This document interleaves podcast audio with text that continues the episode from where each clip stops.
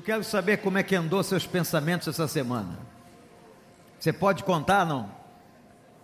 Teve alguém aqui que pensou besteira? Não revela. Não revela se é uma característica do povo de Deus, é que eles proclamam muitas coisas. O que você pensou? Hoje será a segunda reflexão sobre o pensamento. Eu quero te convidar a ler um versículo. Nós lemos um versículo na semana passada, vamos ler outro versículo hoje. Existem passagens profundas na Bíblia sobre o pensamento. Eu disse que era uma minissérie, mas eu não sei o que vai acontecer. Diz assim Romanos 12, 2. Romanos 12, 2.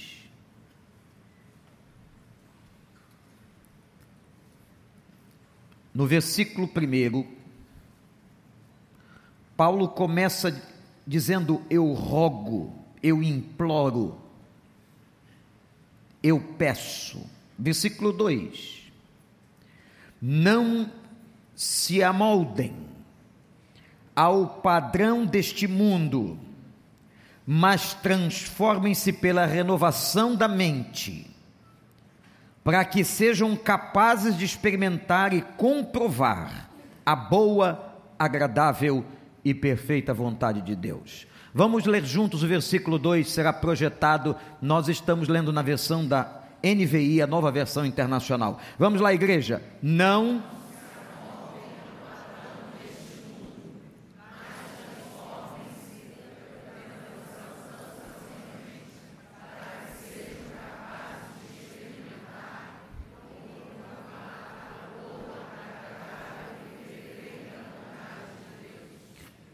Deus é como pensamento. Não vemos, mas sabemos que Ele existe. Você não pode ver os pensamentos. Aliás, eu tenho certeza que algumas pessoas gostariam de dar tudo que pudessem para ver o pensamento de algumas outras. Você não pode experimentar a Deus pelos sentidos humanos, mas pode experimentá-lo pelos pensamentos. Encontramos Deus nos nossos pensamentos. E vimos na introdução desta série semana passada que os nossos pensamentos afetam as nossas emoções e os nossos comportamentos. Mas o apóstolo Paulo, escrevendo à igreja em Roma, neste capítulo 12, vai dizer de uma mente e de um pensamento que se renova. E é isso que nós vamos tentar aprender nesta noite com o Senhor e com o Espírito Santo. A renovação dos nossos pensamentos a base de Deus e a partir de Deus. Atenção, a conversão, a conversão de uma pessoa, se caracteriza por uma palavra grega que quer dizer assim, metanoia, mudança. Metanoia é a mudança de mente, a mudança de direção. Uma pessoa que se converte, gente, uma das características de uma pessoa convertida é que ela muda o pensamento. Aquele que roubava não rouba mais, aquele que mentia não mente mais. Conversão é uma coisa tão profunda, tão séria, que não é apenas você aderir a uma religião e um corpo doutrinário. Não, isso não é conversão. Isto é uma adesão religiosa. Isto é você entrar numa seita, num grupo religioso, numa denominação. A conversão é muito diferente. A conversão eu recebo o Espírito Santo, eu confesso Jesus como meu Salvador, eu me arrependo dos meus pecados, eu entrego a minha vida a Cristo e Ele passa a ser o meu Senhor. Quem aqui já se converteu? Tem gente que se converteu mais ou menos. Se você se converteu de verdade, estica o braço. Em casa também. A conversão muda a mente da gente. O mesmo apóstolo Paulo, escrevendo uma carta a uma igreja em Éfeso, disse: Quanto à antiga maneira de vocês viverem, quanto à antiga maneira, foram ensinados a despir-se do velho homem, que se corrompe por desejos enganosos, e a serem renovados de modo a pensar e renovados no modo de pensar, revestindo-vos de um novo homem, criado à semelhança de Deus. Há duas coisas importantes na mente de uma pessoa nova convertida, de um convertido. Ele vai se despir dos pensamentos mundanos, dos pensamentos do velho homem, ele vai abandoná-los e vai se vestir de uma nova maneira de pensar.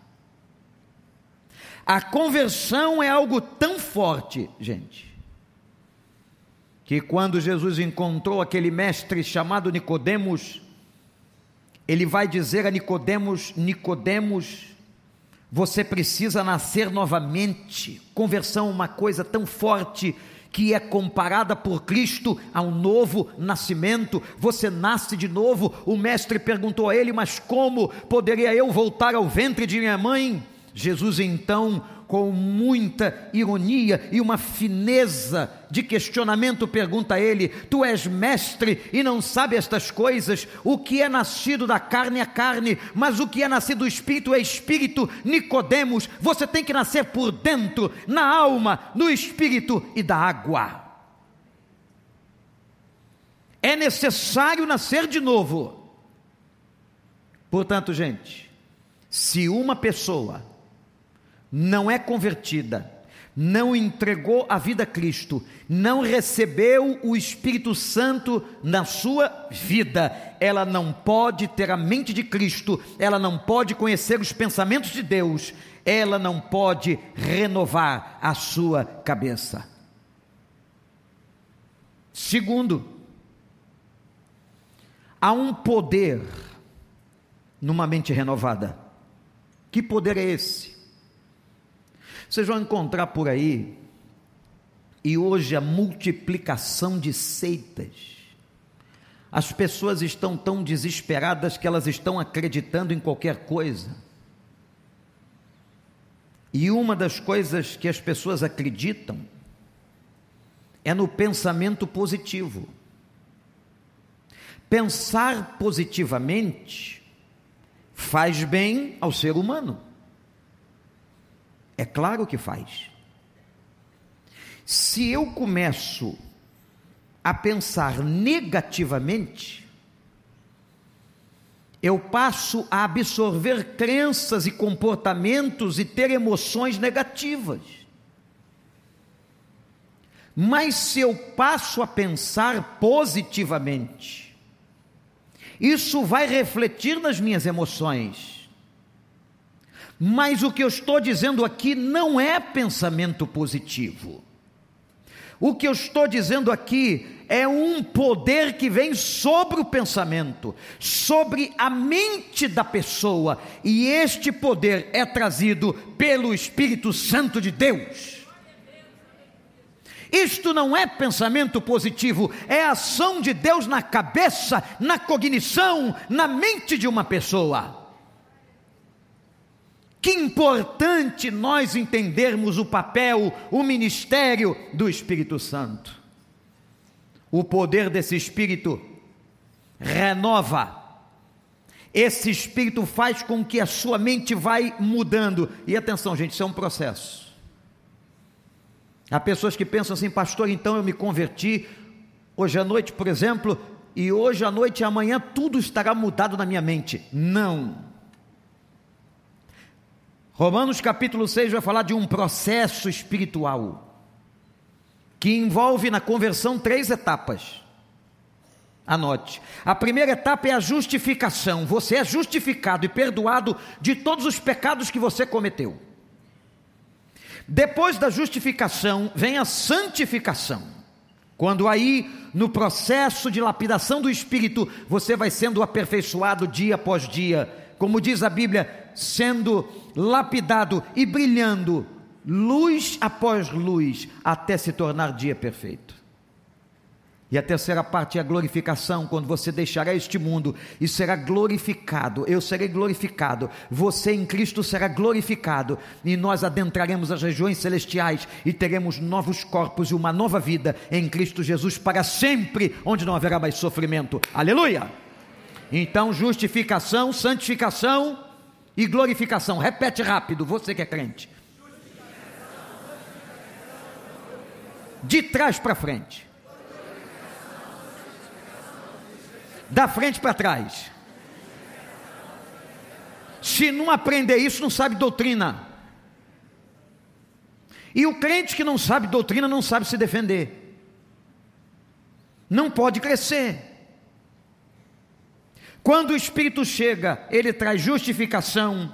Entramos no processo de santificação logo após e chegaremos na glorificação. Tem alguém aqui que já foi glorificado?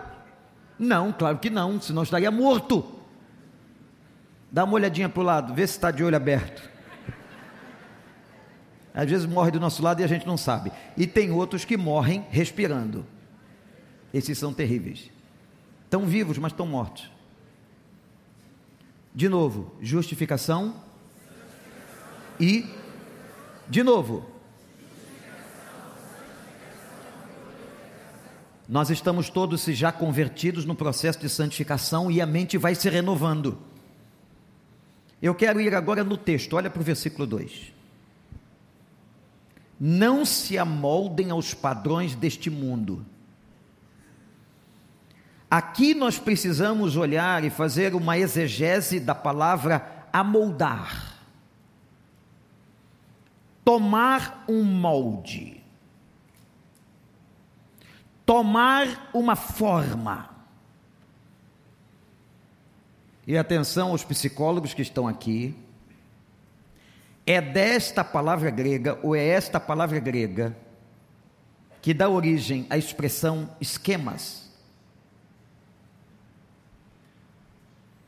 Então vamos conceituando e vamos construindo um conceito.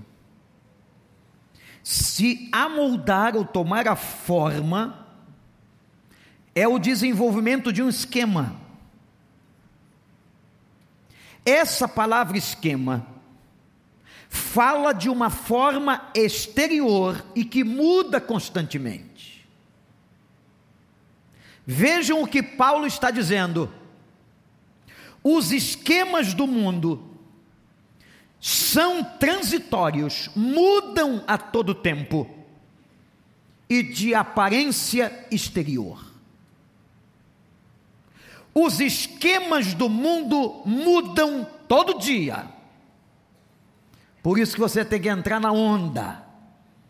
Você tem que entrar na moda, no modismo, no vocabulário da moda no comportamento da moda, mas a moda, a forma do mundo, ela vai mudando, o esquema vai se transformando e nós vamos nos absorvendo no esquema.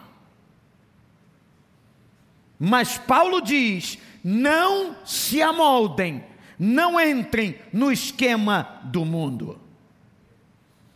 Porque o esquema do mundo é transitório e se preocupa com a aparência. Aí ele diz logo a seguir no versículo 2 que lemos: Mas transformem-se pela renovação da mente. Não se amoldem ao mundo, não entrem no esquema do mundo, que é passageiro, que muda o tempo inteiro, que é exterior, mas agora transformem-se dentro da cabeça na renovação da mente. mudando a maneira de pensar. Gente, isso aqui é a coisa mais difícil na vida cristã e para um crente. Dá mais você que se converteu mais velho. Quanto mais velho, mais teimoso. Tem teimoso na sua casa? Eu sei que não, só na casa dos outros. A gente vai calcificando o raciocínio, vai repetindo as manias. Mas agora Paulo está dizendo: renovem a mente. Há duas palavras para novo, de renovação. Renovação é tornar novo de novo. E há duas palavras no grego na Bíblia. A primeira é neos, novo em relação ao tempo. E a segunda é kainos, novo em relação ao caráter. Olha a diferença. Paulo está dizendo: não se amoldem ao mundo com a sua concupiscência, o mundo muda, o mundo se preocupa apenas com o que é exterior. Renovem-se, tornem novos os pensamentos e modifiquem o caráter é possível, em Cristo Jesus, uma pessoa modificar o seu caráter. Você acredita nisso? Aliás, gente, para Deus nada é impossível. Deus cura, Deus salva, Deus transforma, Deus liberta e Deus muda o caráter. Todo aquele aprendizado do social que você teve um dia, na sua casa ou na escola, Deus pode trabalhar e fazer de você uma mulher e um homem novo em Cristo Jesus, nosso Senhor. O que a gente está precisando é de mente nova. Estamos precisando largar esses esquemas do mundo, essas manias do mundo, e termos uma mente renovada pela natureza de Deus, pelo novo nascimento. Agora, anote uma coisa importante que eu vou dizer, presta atenção. Se o mundo controla a nossa maneira de pensar, somos conformados.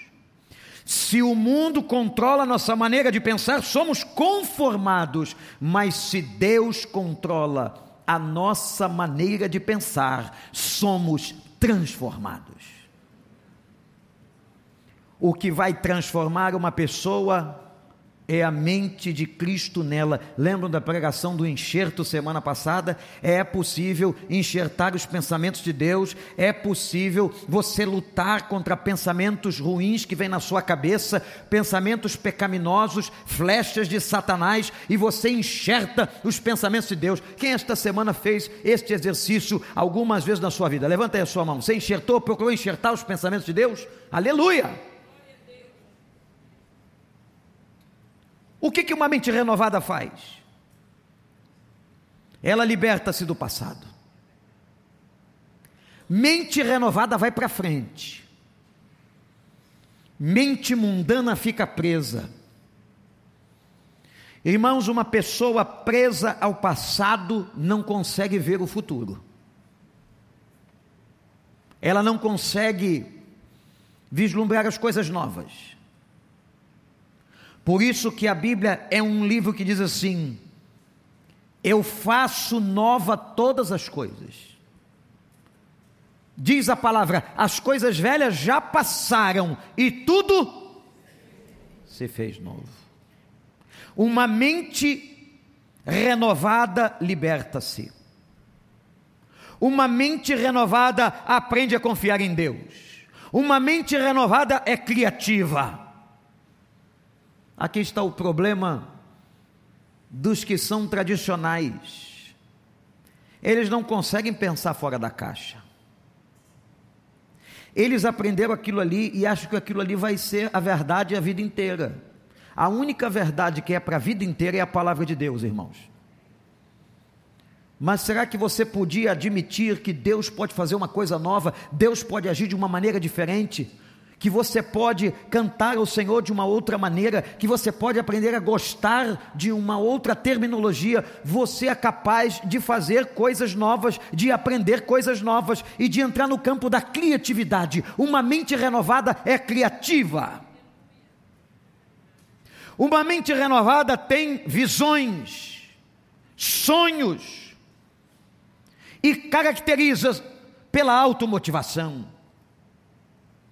Mentes renovadas se automotivam, não precisam de ninguém para lhes motivar, apesar de que isso é tão bom, mas elas são capazes, pelo poder do Espírito Santo, em olhar para frente e ver a glória de Deus e o futuro que Deus tem para elas e dizer, apesar das dores, vamos em frente, porque o Senhor está agindo. Eu estou enxertando os pensamentos de Deus e Deus está me dando uma visão nova. Portanto, meus irmãos, pensamentos renovados precisam do Espírito Santo e da conversão.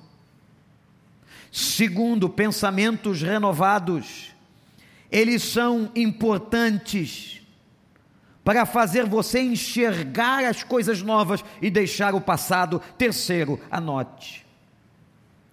Eu tenho que fazer a manutenção de pensamentos renovados porque eu corro o risco de voltar para trás. Vê se isso não é verdade. Se você não renova continuamente, como se mantesse o verbo no gerúndio, eu tenho que continuamente renovar, renovar, renovar, senão eu volto para trás, eu caio no passado, eu paraliso, eu fico estagnado, eu não me desenvolvo, eu vou de novo parar. E a renovação do pensamento, ela tem que ser contínua, porque a obra do Espírito é contínua. Me faz lembrar o profeta Neemias. Ele foi reconstruir os muros e teve pensamentos tão altos. Sabe por que, que ele teve pensamentos altos? Porque ele pensava com a mente de Deus, ele enxertou os pensamentos de Deus. Irmãos, Neemias era copeiro do rei. Em outras palavras, Neemias era empregado da cozinha do palácio. Este homem que era copeiro, que trabalhava na cozinha do palácio, teve um sonho de reconstruir e reedificar os muros de uma cidade que foram derrubados. Ele pensa grande, ele pensa extraordinariamente, ele pensa alto. Por quê? Porque ele enxertara os pensamentos de Deus, porque ele via com a visão de Deus. Ele não via com a visão humana que ele tinha, com as limitações que ele tinha, mas ele vê pela graça e pela misericórdia de Deus. E o Senhor, quando olhou para Neemias, o abençoou. Quando Deus olhar para a sua vida e ver na sua vida uma visão de fé, Ele vai te honrar. Quando Neemias chega diante de Artaxerxes, Artaxerxes pergunta a ele: Por que estás abatido?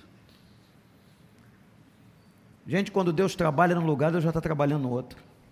Louvado seja o nome do Senhor.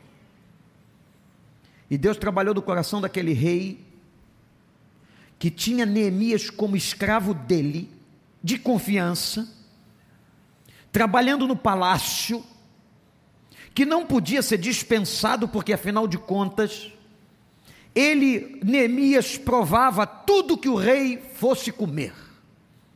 Por quê? Se houvesse envenenamento, que era muito comum naquela época, Morria o copeiro, mas não morria o rei. O copeiro era um homem de confiança. E quando Artaxerxes fala com ele, Neemias diz: Ah, como eu posso estar bem na tua presença, sabendo que meu povo está em grande miséria e opróbrio. O rei, de maneira extraordinária, olha para Neemias e pergunta: O que posso fazer? Como que um rei pergunta a um escravo, empregado, um escravo tão importante, que não podia sair do palácio, como ele pergunta: O que posso fazer a você? Naquela hora, Neemias podia ter ficado com medo. Eu não tenho condições, eu não tenho material, eu não tenho gente, eu não tenho estrutura. Eu vou ficar quieto, mas não foi isso que ele fez. Ele disse: Me permita, me permita voltar à minha terra e reconstruir os muros de Jerusalém. Isso é visão de uma mente renovada. Ontem encontrei um empresário num determinado ramo. Falei rapidamente com ele, ele disse: "Ore por mim que eu estou indo para um outro negócio". Falei: "Rapaz, são negócios completamente diferentes. Você precisa de Deus. Você precisa que essa visão esteja em Deus. Você precisa confiar em Deus. Você não pode abandonar a casa do Senhor. Você não pode ter projetos humanos. Mas quando esses projetos vêm de Deus, quando a visão vem de Deus, Deus dá ousadia e a gente enxerga e Deus abençoa. Eu espero que o Espírito Santo hoje, nessa noite aqui, agora, esteja abrindo os seus olhos e mostrando a você uma coisa nova para a sua vida. Louvado seja o nome do Senhor. Neemias viu e pediu, e o rei o concedeu.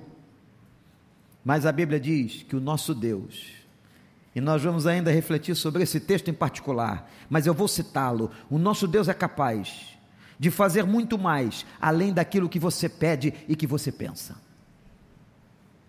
Ele vai além do teu pensamento. Ele só quer ver a tua fé, ele só quer ver o teu passo. E se você dá, ele abençoa. Você crê nisso? Neemias não teve somente autorização para ir a Jerusalém, mas ele teve as cartas que lhe davam velocidade para atravessar no meio das províncias. Ele teve material de construção e ele teve obreiros que com ele iriam ajudar a reerguer o muro. Em 54 dias, metade do muro de Jerusalém estava reconstruído. Louvado seja o nome do Senhor. Aquilo que está faltando à sua vida, com fé e com visão, com pensamentos de Deus, com os olhos de Deus, Ele te abençoará e você vai reerguer o teu muro. Glorifique o Senhor.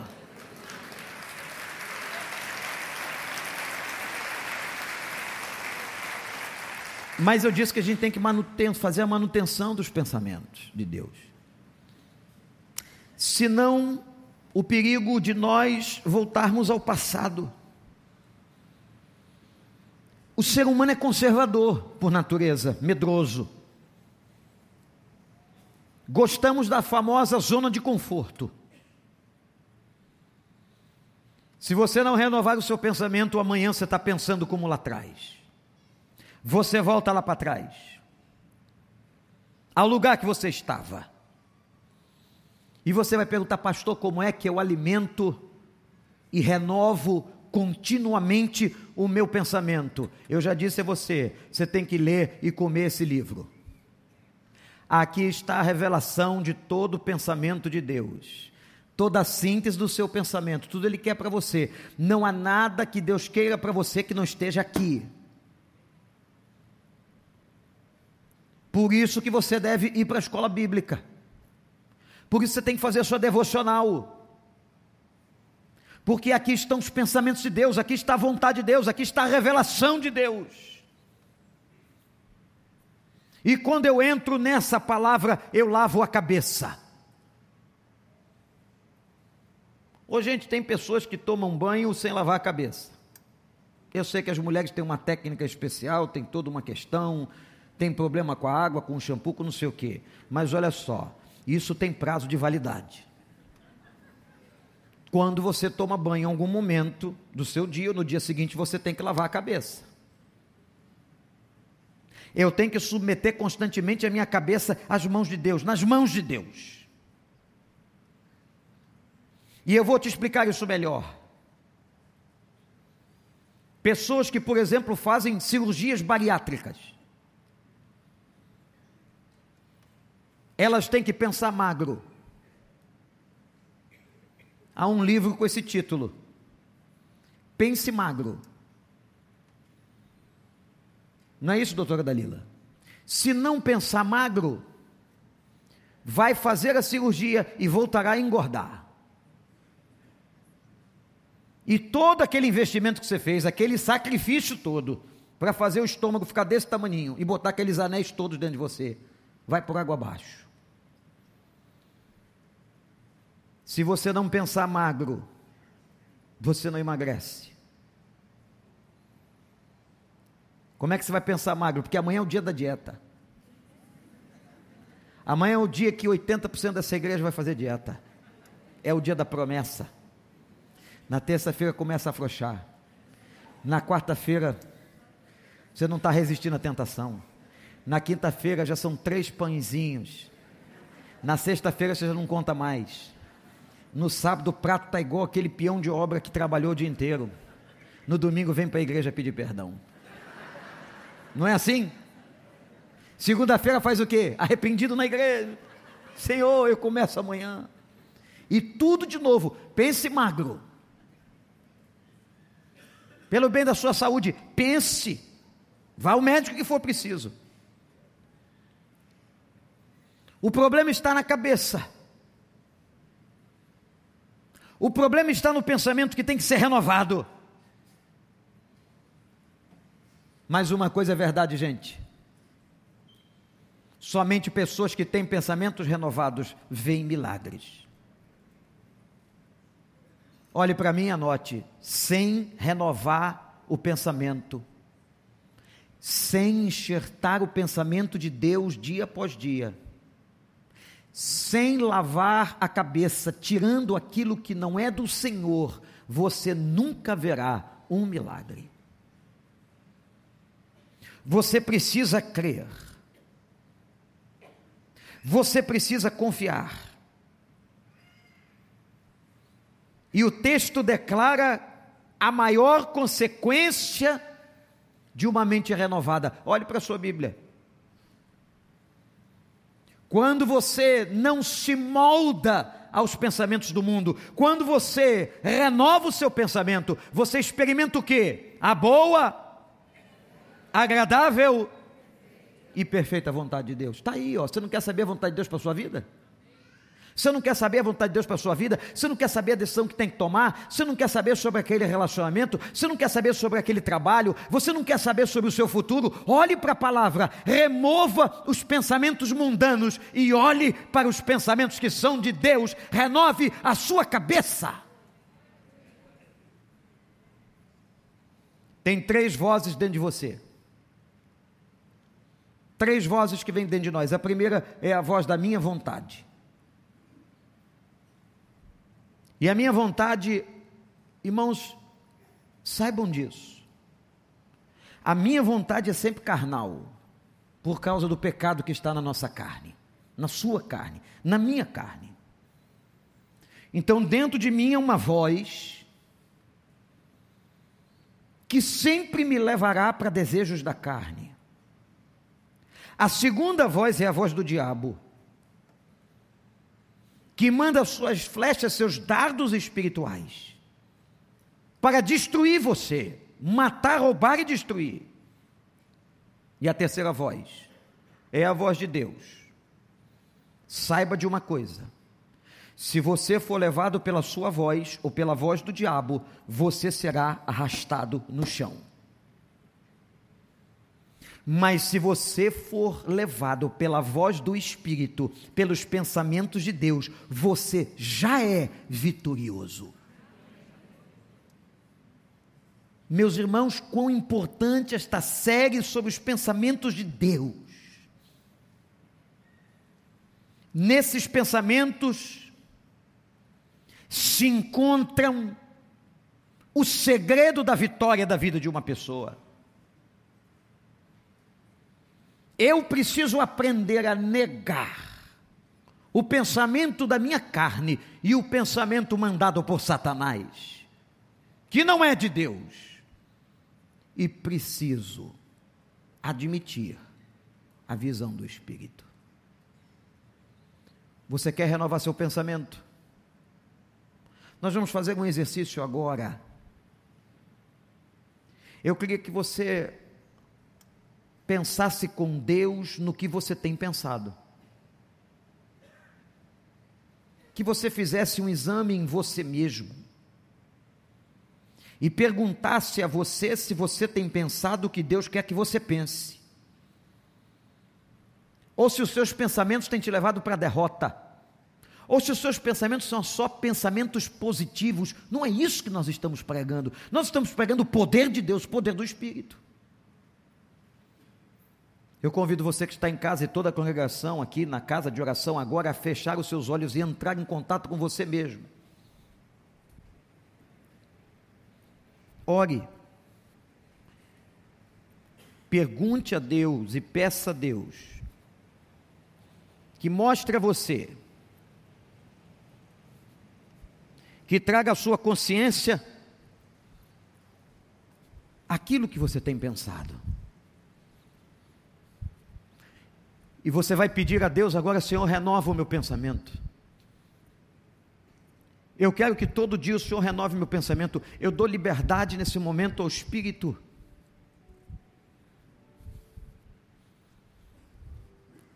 Agora abre seus olhos e olhe para cá. Eu estou aqui. Está vendo? Eu vou mostrar uma passagem bíblica de como os pensamentos de Deus podem ser vistos, pessoas contemplando a mesma visão,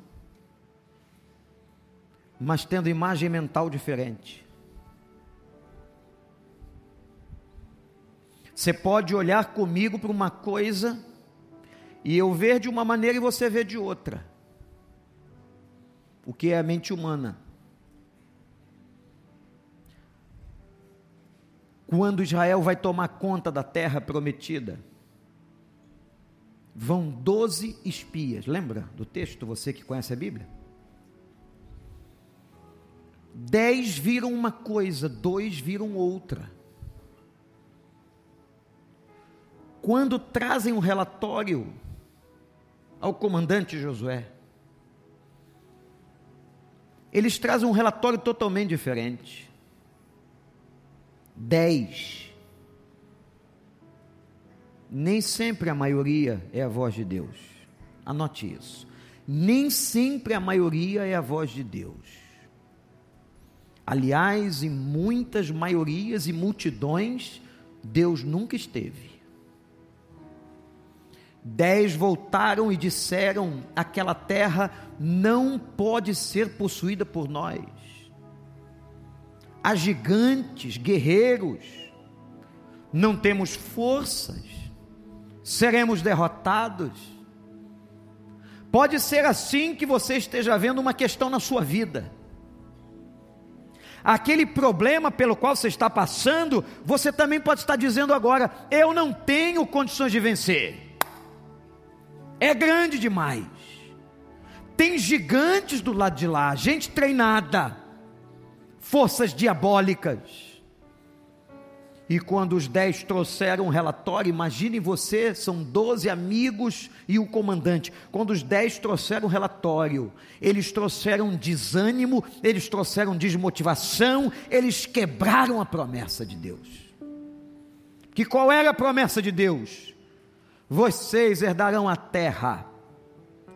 O processo vai acontecer mas haviam dois, no meio de doze, Josué e Caleb, que disseram não, a nossa visão foi outra, os pensamentos de Deus estavam na cabeça deles, eles creram, eles olharam pela fé, não olharam para a derrota, mas disseram: Nós podemos derrotar os gigantes daquela terra, nós podemos, porque o Senhor disse que a gente pode. Deus está dizendo para você hoje: olha para mim, você pode. Você pode não é pela tua força, você pode porque eu estou com você todos os dias até a consumação dos séculos. Eu vou te dar vitória. A promessa que eu fiz a você, eu vou cumprir. Você pode. Josué e Caleb voltaram. Impressionante, tiveram a mesma visão, o mesmo lugar. Quantas vezes a gente vê gente assim na igreja? Quem sabe você está aqui ou está em casa e você está olhando uma situação e essa situação é negra, difícil, caótica. Mas eu quero declarar nesta hora: olhe para as coisas com os olhos de Deus, com o pensamento de Deus, com a visão de Deus, com a mente de Deus, que Ele renove você hoje. Segundo exemplo e último, falei do Velho, vou falar do Novo Testamento. Lembra daquela experiência de Pedro? Quando ele vai com os discípulos para o meio do lago de Genezaré, mar da Galileia, e ali o Senhor vai ao encontro deles. Jesus é muito criativo. Jesus cura cego mandando lavar os olhos no lodo. Jesus aparece para os discípulos andando sobre as águas. E Pedro, por um momento, teve a visão de Deus. Vejam como o pensamento da gente tem que ser renovado. Ele olhou e disse: É o Senhor? Ele faz um desafio justo. Se é o Senhor, me faz ir contigo. Eu vou até aí. Olhe o que ele fala. Ele desafia a lei da física. Ninguém pode flutuar sobre as águas, a não ser com um poder sobrenatural, mas era Jesus que estava fazendo, ele se prontifica. Jesus disse: Tá bom, vem, vem. E o único homem da história da humanidade que andou sobre as águas foi Pedro.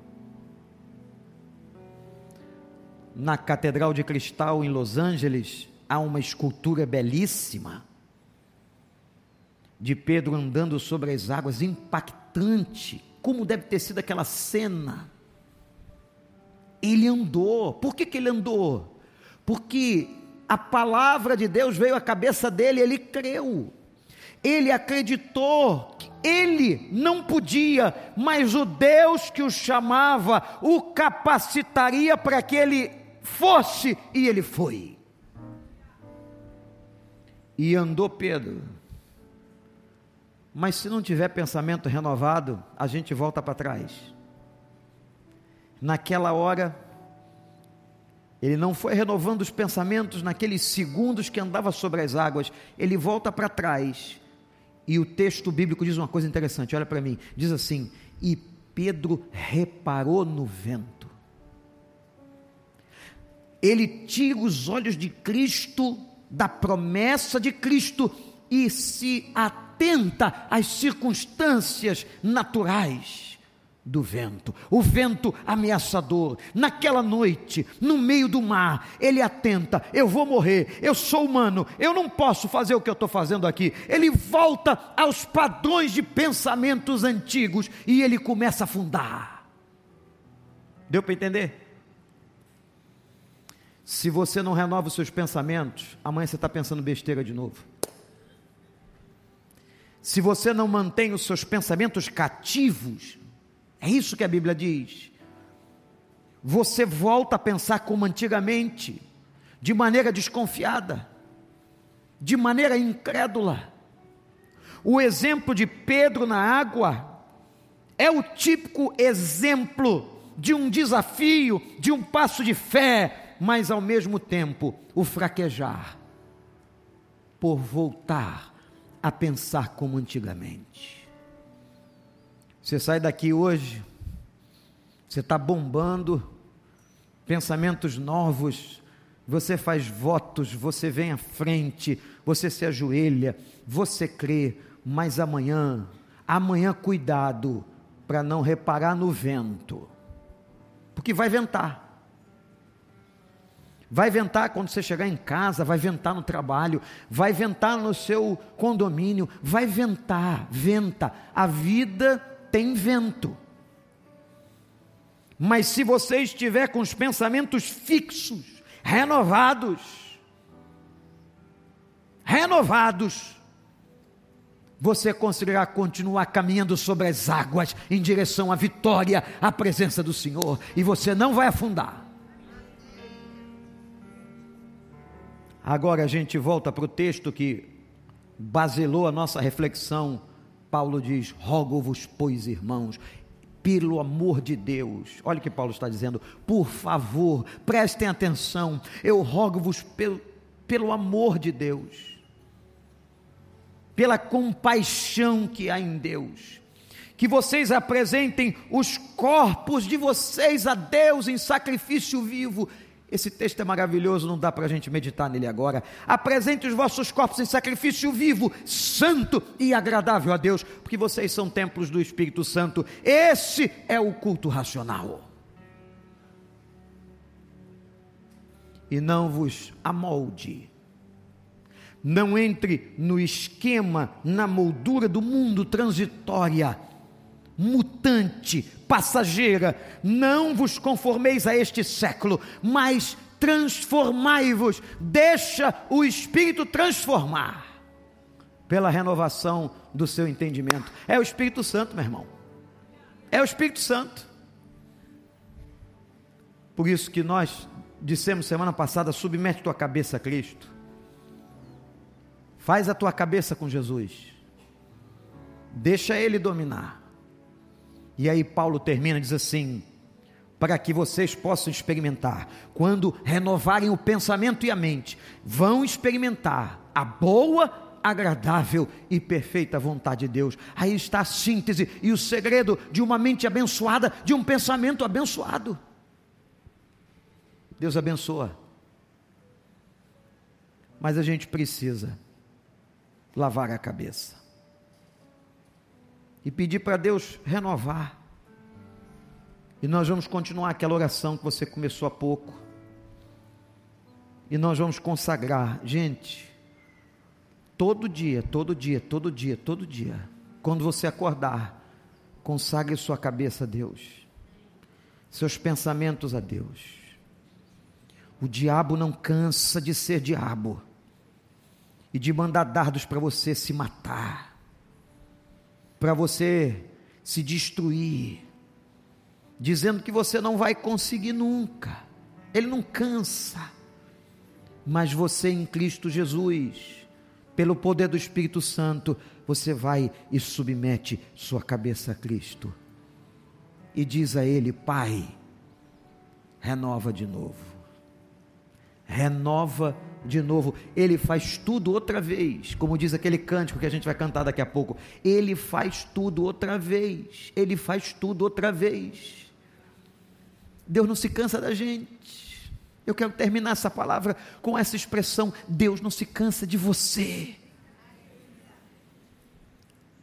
Quantas decepções a gente causa a Ele, quantos votos que fizemos e não cumprimos, Quantas palavras quebradas que dissemos e não levamos avante. E Ele sempre dá uma nova oportunidade. Como Ele deu tantas oportunidades a Pedro. Como Ele deu tantas oportunidades a você na vida. E Ele vai te dar amanhã e agora a oportunidade de você dizer para Ele: Pai, toma a minha cabeça de novo. Até que você acerte até que nós venhamos a ter uma vida cristã diferente, gente. O que Deus está fazendo neste lugar é dizer a você: eu quero uma vida cristã diferente. Você quer? Você quer experimentar os pensamentos de Deus e a vitória? Você quer viver uma vida que você nunca viveu nos seus 10, 20, 30, 50 anos de evangelho? Deus faz tudo outra vez. Volta de novo, a tua cabeça e orar ao Senhor. E mais uma vez, eu queria convidar você agora a entregar sua cabeça ao Senhor. Você vai pedir a Deus que tire, tire, Senhor, todo aquele lixo. Tire, Senhor, as coisas que não te pertencem eu confesso ao Senhor os pensamentos de morte, os pensamentos que não te agradam, os pensamentos que me levam ao pecado, eu confesso ao Senhor e eu suplico: renova, renova, Senhor, faz outra vez, faz outra vez na minha vida.